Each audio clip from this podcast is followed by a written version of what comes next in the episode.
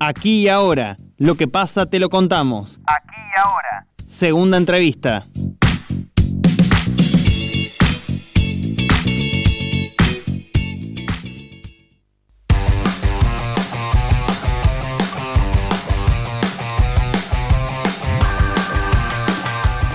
Con una parte importante de la población vacunada con primeras dosis contra el COVID-19, la vacunación de menores de 18 años plantea nuevos interrogantes. Para hablar de ese tema y de otros más generales, estamos en comunicación con la doctora Ana Ceballos, infectóloga infantil e integrante del Comité de Infectología de la Asociación Argentina de Pediatría.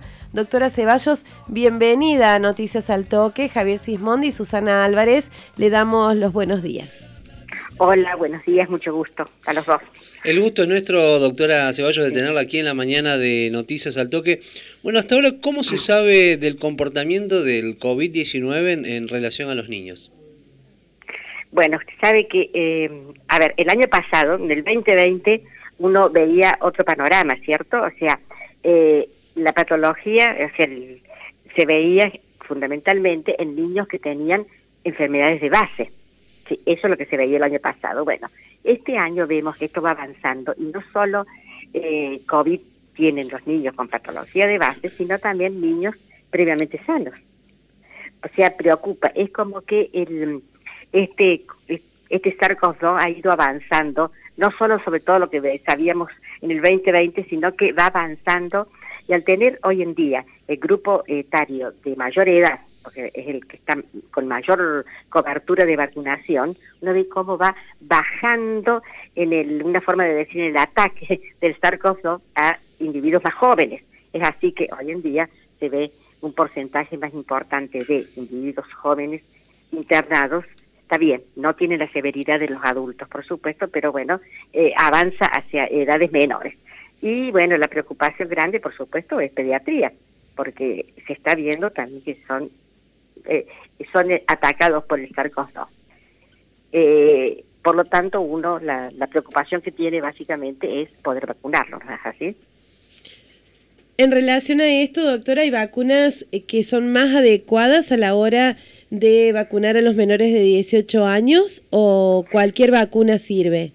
No, no, bueno, usted sabe que todos, todas las vacunas, igual que todos los productos este, terapéuticos, llegan al mercado después de hacer los ensayos clínicos. Hoy en día, las vacunas que están aprobadas para utilización, la única vacuna aprobada en, por la FDA para mayores de 12 años, no menores, mayores de 12 años, es la de Pfizer. Nuestro país la vacuna la tiene aprobada, la de Pfizer, a partir de los 16 años. Ahora, Moderna está aprobada por la Unión Europea, ¿cierto? Por la entidad regulatoria de Europa a partir de los 12 años también.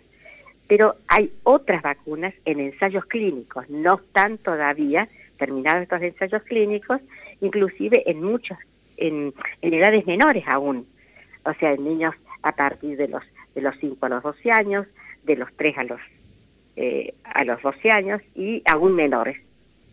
Pero bueno, son todas vacunas en ensayos clínicos. Eso es lo que tiene que quedar claro. Aprobadas no hay ninguna todavía, no han terminado los estudios ninguna de estas vacunas. Por lo tanto, la opción, inclusive hay algunas de las vacunas de origen chino que están también con los ensayos clínicos, entonces la opción hoy en día es eh, o Moderna, que ya la Unión Europea la tiene aplicada, o Pfizer. Son las dos vacunas hoy en día que tenemos y bien clarito que era que es para mayores de 12 años, ¿cierto? Doctora Ceballos, usted recién lo señaló. ¿Qué implica que una vacuna no esté aprobada? O sea, ¿están en modo eh, modo experimental, por así decirlo? Y no, no, eh, claro. Eh, que una vacuna no está... A ver, ¿cómo es el trayecto de desarrollo de una vacuna? se hacen los ensayos clínicos. Primero se es lo que es la fase 1, después la fase 2, la fase 3. Cuando la fase 3 ha terminado, es cuando se presenta el producto para su aprobación en las entidades regulatorias. Durante esta fase siempre se estudia. La seguridad es algo que nunca se deja de estudiar en ninguna de las fases de la vacuna y se estudia qué nivel de anticuerpos produce, qué eventos adversos produce, o sea, lo de la seguridad, cuáles son, cuánto tiempo persisten los anticuerpos, o sea, son todos los ensayos clínicos que se hacen en investigación. Entonces, fase 1, fase 2, fase 3. Fase 3 terminada y aprobada y publicada, habitualmente lo que los organismos regulatorios piden que sean estudios publicados, publicados en alguna de las revistas científicas, digamos, de, peso en el mundo, se presentan a las entidades regulatorias.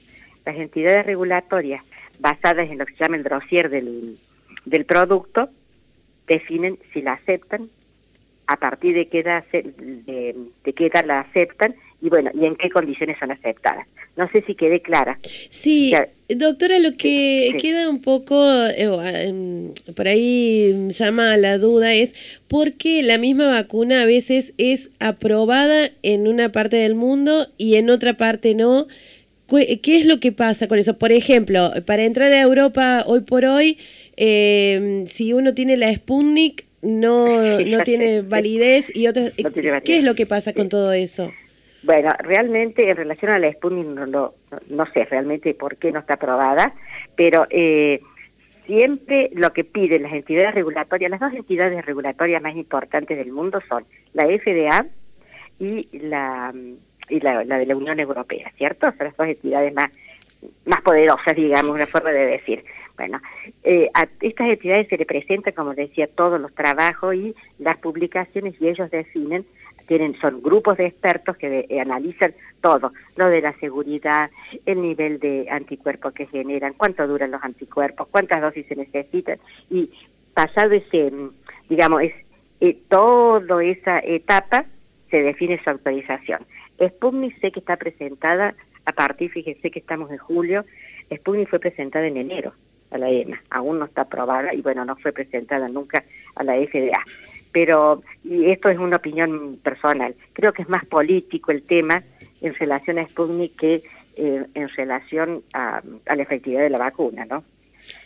Volviendo al tema de, los niños, doctora Ceballos, y lo que tiene que ver eh, con la presencialidad en las escuelas, eh, este volver a, a las clases, y por qué es tan importante que los más pequeños reciban la vacuna, y usted señalaba que está autorizado, por ejemplo, la vacuna Pfizer para los menores y es una de las vacunas que todavía al, país, digamos, no, no se está utilizando. No las tenemos, no la tenemos. Sí, y Pfizer, Pfizer eh, la tiene aprobada a partir de los 16 años, pero bueno, pero no tenemos Pfizer. Este, es así. Y es importante, o sea, nosotros le tenemos que devolver a los niños su vida. Los chicos hace un año y medio que no tienen colegio. Eh, o sea, eh, porque no tienen colegio porque han ido una semana, una semana, una semana sí, una semana no. ¿Cuánto tiempo, cuánto tiempo hemos estado sin clases? Entonces, eh, eso por un lado en relación a la educación. El segundo punto es el aspecto psicológico de los niños, el encierro en los niños. La falta de contacto, ustedes saben que la escuela es un lugar de contacto de los chicos, ¿cierto? De tener sus amigos, de hacer otro tipo de vida. Bueno, es muy importante que nosotros logremos en algún momento que estos chicos vuelvan a tener su vida. Porque si no, ya les repito, no solo en la educación, sino en la parte psicológica, es un impacto importante en criaturas que, a ver, que puedan seguir eh, juntándose con sus amiguitos en las plazas, tener vida de niños. Pero para eso realmente necesitamos tener vacunas. Claro, y, sí, y doctora, lo que le iba a preguntar precisamente, en este contexto en que no tenemos la Pfizer, que no hay una posibilidad cercana, al menos por ahora, de poder vacunarlos, pero que todos entendemos esa necesidad de los niños de recuperar eh, esta parte de la infancia que están perdiendo. Eh, ¿Hay algún camino, alguna alternativa, los adultos vacunándonos? No, no sé, se me ocurre. Bueno, eh, a ver, primero, teóricamente, sí, ustedes saben que viene Moderna al país, ¿cierto? Bueno, sí, Moderna es aceptada por por nuestra entidad regulatoria, ANMAT, que es excelente realmente ANMAT, si eh, Moderna la acepta a partir de los 12 años, ya algo podemos ir cambiando. Podemos empezar a vacunar a los niños a partir de los 12 años. Ese es un punto importante. Lo otro es que nosotros siempre como sociedad de pediatría insistimos, salvo cuando el pico está muy alto de la patología, que las escuelas se abran, manteniendo eh, todas las medidas que conocemos desde hace más de un año, de que vayan en burbuja, el uso del barbijo, el lavado de manos, el uso del alcohol, la ventilación de los ambientes. Los chicos tienen que volver a la escuela. Eh, realmente es una necesidad de ellos y em, nosotros como, como pediatras siempre decimos, ustedes saben que los chicos embeben los conocimientos. Si uno les enseña cómo lavarse bien las manos, los chicos lo aprenden y a su vez son transmisores de la enseñanza en su casa.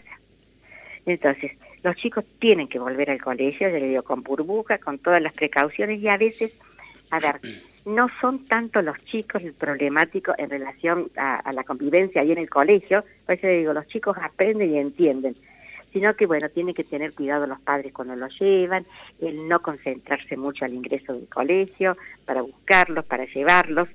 Eh, son puntos que uno tiene que tener en cuenta, que sigan manteniendo su distancia entre ellos, como lo sabemos hasta ahora, pero favorecer que los chicos vuelvan al colegio. No sé si les respondo hacia su inquietud.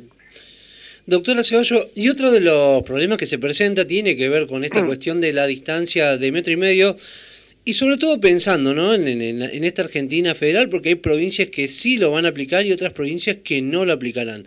Eh, ¿Cómo se hace en esos casos? Y bueno, la verdad, no sé si acá el Ministerio de Educación nuestro discutirá cómo se hace, pero eh, la burbuja hay que mantenerla. Nosotros hoy en día no tenemos otra forma de manejarnos con las escuelas más que con las burbujas. Entonces, definirá, definirá nuestro Ministerio de Educación cómo hace con el regreso. Se puede hacer, este, a ver, el tema de hacer eh, alternancia, ¿cierto? Que se acuerdan que en algún momento unos niños iban a la tarde, otros iban a la mañana, es muy problemático para la familia también, porque la familia tiene que trabajar, los padres tienen que trabajar, habitualmente en la familia trabajan los dos, padre y madre, entonces habrá que discutirse bien, habrá que discutir, perdón, bien eh, cómo retornamos, pero el lunes que viene tenemos que retornar a las escuelas. El ministerio hará sus recomendaciones y bueno, y tratemos de retornar. Es más peligroso eh, esas reuniones de los adolescentes o de los, de los adultos jóvenes que mantener las burbujas en las escuelas. Porque los adultos jóvenes, bien sabemos hoy en día, me refiero a, los que tienen, entre los adolescentes y los adultos jóvenes, que tienen entre 18 y 30 años, sabemos que se siguen juntando, sabemos que hacen reuniones de más de 20 personas, eso es una realidad. Bueno, y eso sí es peligroso, porque lo que se está viendo ahora, al tener nosotros la población adulta más, mucho más vacunada, ¿cierto? Porque la mayoría, la mayoría tiene las dos dosis, si no todos tienen una sola una dosis, ¿ya? Eh, ese no es el grupo etario más afectado para hacer la patología y estar internado. Ahora se ha visto que está bajando la edad de la internación, y no solo en individuos que tienen comorbilidades, sino en individuos sanos. Entonces, enfoco en el, en el cuidado hay que seguir teniéndolo en ese grupo. Y yo creo que los niños, si uno les enseña, los niños lo, cumplen. Y además eh, se puede esperar de ellos también que sean agentes multiplicadores de estos cuidados. totalmente. Mire, yo, yo siempre cuento una experiencia nuestra, dos veces lo hicimos, con las escuelas municipales en Córdoba. Eh, de, nosotros decíamos el show del lavado de manos, porque bueno, este, íbamos y se les, se les enseñaba por qué uno debe lavarse las manos, como un, una bacteria se pone las manos, ataca, enferma. Y realmente fue muy impactante porque fueron reproductores de la enseñanza. Y uno lo notó cuando traían los trabajos que tenían que hacer en sus casas con su familia, como realmente los chicos entendieron la importancia de lavarse las manos. Entonces, los niños, nosotros les enseñamos, ellos van a ser repicadores en su casa. Hay que salir con barbijo, hay que mantener distanciamiento, hay que lavarse las manos, hay que usar el alcohol, hay que ventilar. Van a, creo que van a ser una fuente de educación para el resto de la población.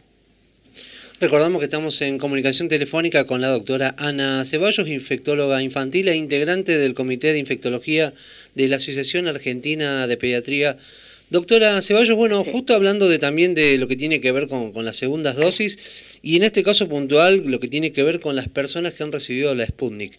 Eh, ¿Se está pensando en priorizar también en quienes no hayan padecido la enfermedad a la hora de aplicar esta segunda dosis? No, no, el, punto es el siguiente. Acá se hizo un trabajo en Córdoba, ¿cierto? El Instituto Varela, junto con el Ministerio y junto con el Hospital eh, donde individuos que tuvieron la enfermedad y recibieron la primera dosis tienen buen nivel de anticuerpos. Entonces, ¿qué se decidió?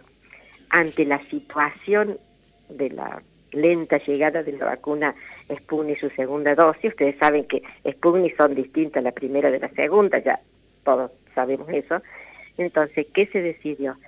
Los individuos que tienen una dosis y no han padecido la enfermedad, se les da prioridad para la segunda dosis eso no implica que los que han padecido la enfermedad y tienen una dosis no vayan a recibir la segunda, sino que se le da prioridad de vacunarlos a los que tienen la primera dosis sin antecedente de enfermedad.